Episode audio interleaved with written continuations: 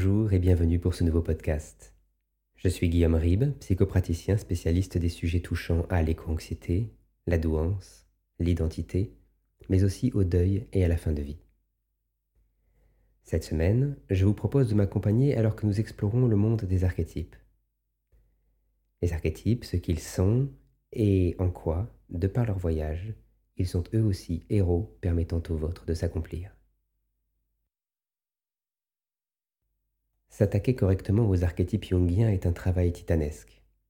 Je dois l'avouer, j'ai repoussé l'écriture de ce podcast pendant longtemps. La raison en est simple. À mes yeux, et puisque je ne souhaite pas entrer dans les détails, toute synthèse sera inévitablement réductrice.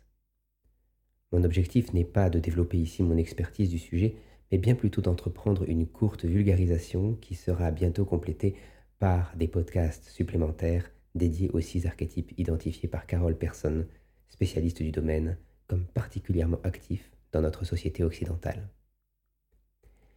Si le sujet vous intéresse, je ne peux que chaleureusement vous recommander de remonter à la source et de vous procurer les ouvrages spécialisés. L'homme et ses symboles de Carl Gustav Jung, le travail de Joseph Campbell, ainsi que, et surtout, toute l'œuvre de Carole Persson, nous venons d'en parler, qui a fait de ces fascinantes entités l'œuvre de sa vie.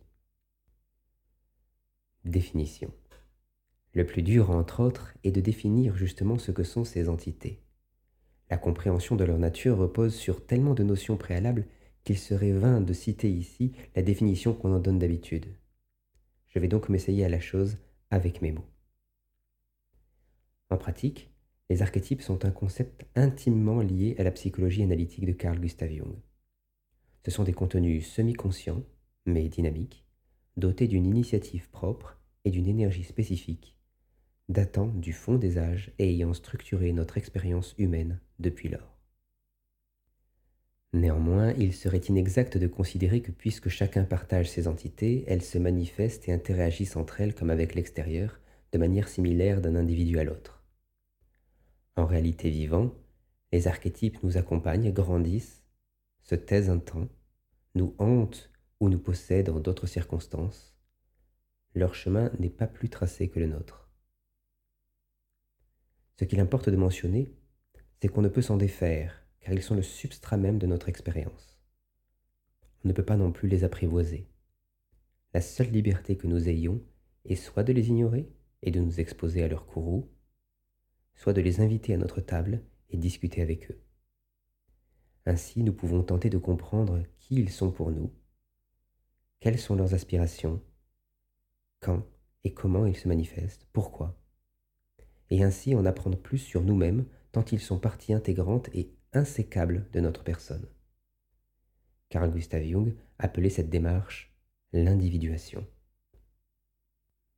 Pour lier cette idée à ma pratique, on pourrait voir les archétypes comme des assemblages macroscopiques issus du système matriciel agrégé, qui est l'un des piliers de mon approche, et qui se retrouve chez chaque individu. Ils correspondent plus à une tendance qu'a l'homme à se représenter des motifs distincts et définis qu'aux motifs eux-mêmes. En prenant la liberté du parallèle, je pourrais les comparer à l'idée qu'on se fait de ce que peut être une constellation. Les archétypes identifiés par Carl Gustav Jung sont multiples. Avec le temps, j'ai pris l'habitude de les classer en deux groupes différents, selon le potentiel de vitalité qu'ils renferment. Le premier, soi, persona, animus anima, ombre, sont pour moi des archétypes psychologiques au sens premier, structurant, qui, s'il marche à nos côtés une vie durant, se fige à mesure qu'il mature. Au stade où j'interviens, il faut donc bien souvent une véritable thérapie pour leur rendre leur flexibilité, ce qui est un enjeu tant beaucoup de mes interlocuteurs n'ont en général que peu de temps devant eux. Si je mentionne les archétypes psychologiques, c'est donc à la marge, très occasionnellement, bien qu'ils soient cruciaux dans une optique d'accompagnement de vie pour un autre public. C'est au second groupe, celui des archétypes mythiques, que j'ai le plus souvent recours. C'est-à-dire ceux s'incarnant autour de nous dans les contes et légendes ayant bercé nos existences et, chose capitale, possédant pour ainsi dire chacun tout l'éventail des archétypes psychologiques structurants. Je parle ici d'archétypes comme celui du guerrier, de l'orphelin, du voyageur. Douze au total, selon Carl Gustav Jung. Si cela paraît beaucoup, il faut savoir qu'on en recense aujourd'hui plus d'une centaine. La raison à cela étant que l'on peut théoriquement en éditer une liste interminable en les croisant entre eux à différents degrés et pour différentes cultures. Mais ils se recoupent du coup un peu et en perdent en intérêt. Douze donc, mais comme je l'exposais en préambule, Carole Persson, devenue experte dans le domaine, a depuis de nombreuses années déjà réduit cette liste à six entités, déterminantes pour nous autres occidentaux du XXIe siècle. Je leur consacrerai des sujets dédiés au cours des prochaines semaines. Il s'agit de l'orphelin, du voyageur, du guerrier, de l'altruiste, de l'innocent et du magicien. Anatomie du héros par ses archétypes. Nous en arrivons aux raisons pour lesquelles notre relation aux archétypes est si importante, particulièrement dans mon travail. D'abord, c'est une question de temps. Il faut être pragmatique, les personnes qui me contactent n'ont souvent plus le temps de se lancer dans un master de psychologie ou d'enchaîner sans aide les pavés de 500 pages pour tenter de se comprendre. Il s'agit de personnes âgées en souffrance, face à l'abîme, ayant besoin d'outils intuitifs facile d'accès et aux représentations parlantes. C'est exactement ce que le concept des archétypes mythiques propose. Bien entendu, on peut l'approfondir sans fin, mais le débutant pourra sans peine se faire une idée assez précise de la chose et s'en servir d'agent de croissance. Les archétypes, figures familières. Transition parfaite, les archétypes parlent immédiatement aux gens.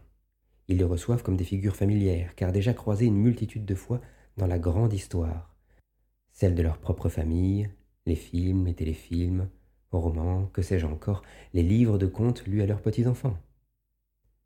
Il est inutile d'expliquer plus avant le rôle de chaque archétype lorsque l'on se rend compte que le mot caricatural dans nos bouches pourrait bien souvent être sans encombre remplacé par archétypique, même si les personnages correctement écrits ont toujours plus d'une facette à faire valoir. Mais ce n'est pas tout. Si travailler avec les archétypes mythiques est si intéressant, c'est aussi parce qu'ils sont nos meilleurs partenaires. Tour à tour alliés et opposants, ils entreprennent en permanence une interaction avec nous, avec ce héros que nous portons tous. Ce héros que les archétypes composent malgré eux, et que le héros nourrit dans une boucle de rétroaction infinie. C'est l'essence même du monde archétypique que de ne pas être unidimensionnel. Le soi, archétype, son héros. Archétype. C'est parti. Archétype. Et les archétypes, à leur mesure, héros archétypaux. Il est bien souvent utile, arrivé à un certain moment de sa vie, à un certain âge, une certaine sagesse, de comprendre que c'est bel et bien contre soi-même qu'on se bat en définitive. Soi-même contre lequel on s'est toujours finalement un peu battu. Nos composantes luttant pour des raisons toujours légitimes car mythiques, contre un nous unifiant, ne concevant exister qu'assiégé, alors qu'il existe tant d'autres modes d'être au monde que celui, manufacturé, du simple ego. Mais, mais l'on peut se retrouver et se réécrire. Découlant directement du dernier point, le fait est que la façon dont fonctionnent les archétypes mythiques permet une réécriture. Je m'explique. Niais ou ardemment combattus, nos archétypes vivent et grandissent de leur côté, avec parfois une interaction minimale avec notre conscient, et ce pendant des années. Un atout inestimable au moment de la rencontre. Ce n'est donc pas seulement comme si on se faisait sur le tard un nouvel ami, mais bien plutôt comme d'être présenté aux frères ayant marché dans notre ombre tout ce temps. Des frères au fait de notre vécu, auxquels il sera inutile d'expliquer le comment du pourquoi, de légitimer nos actions, car l'archétype ne juge pas, avec lesquels il sera inutile de reprendre le compte depuis les premières pages, car ils étaient là depuis les premières heures et n'ont raté aucun chapitre de nos vies, les ayant vécus de leur propre point de vue, certes, parfois en contradiction avec nous, parfois en total accord, mais les ayant vécus tout de même. Et là, et là, ô rencontre cosmique ô révélation à l'intensité indescriptible. Union, actualisation, individuation. C'est tout l'intérêt de privilégier les archétypes lors des thérapies accompagnant le deuil et surtout la fin de vie. Pour que réintégration advienne. Une réintégration permettant rétrospectivement un enrichissement drastique de notre expérience de vie jusqu'à nous faire naturellement un peu délaisser l'ego dominant jusque-là. Pour la personne âgée, et pour en avoir été témoin un nombre incalculable de fois, c'est la voie la plus gratifiante, lumineuse, faisant sens vers la paix intérieure. C'est la fin de cet épisode, plus court que les autres, je le sais bien. Merci de m'avoir suivi. Merci pour votre temps. N'oubliez pas de vous abonner si ce podcast vous a plu et que vous souhaitez être tenu au courant des nouvelles sorties sur la chaîne. À très vite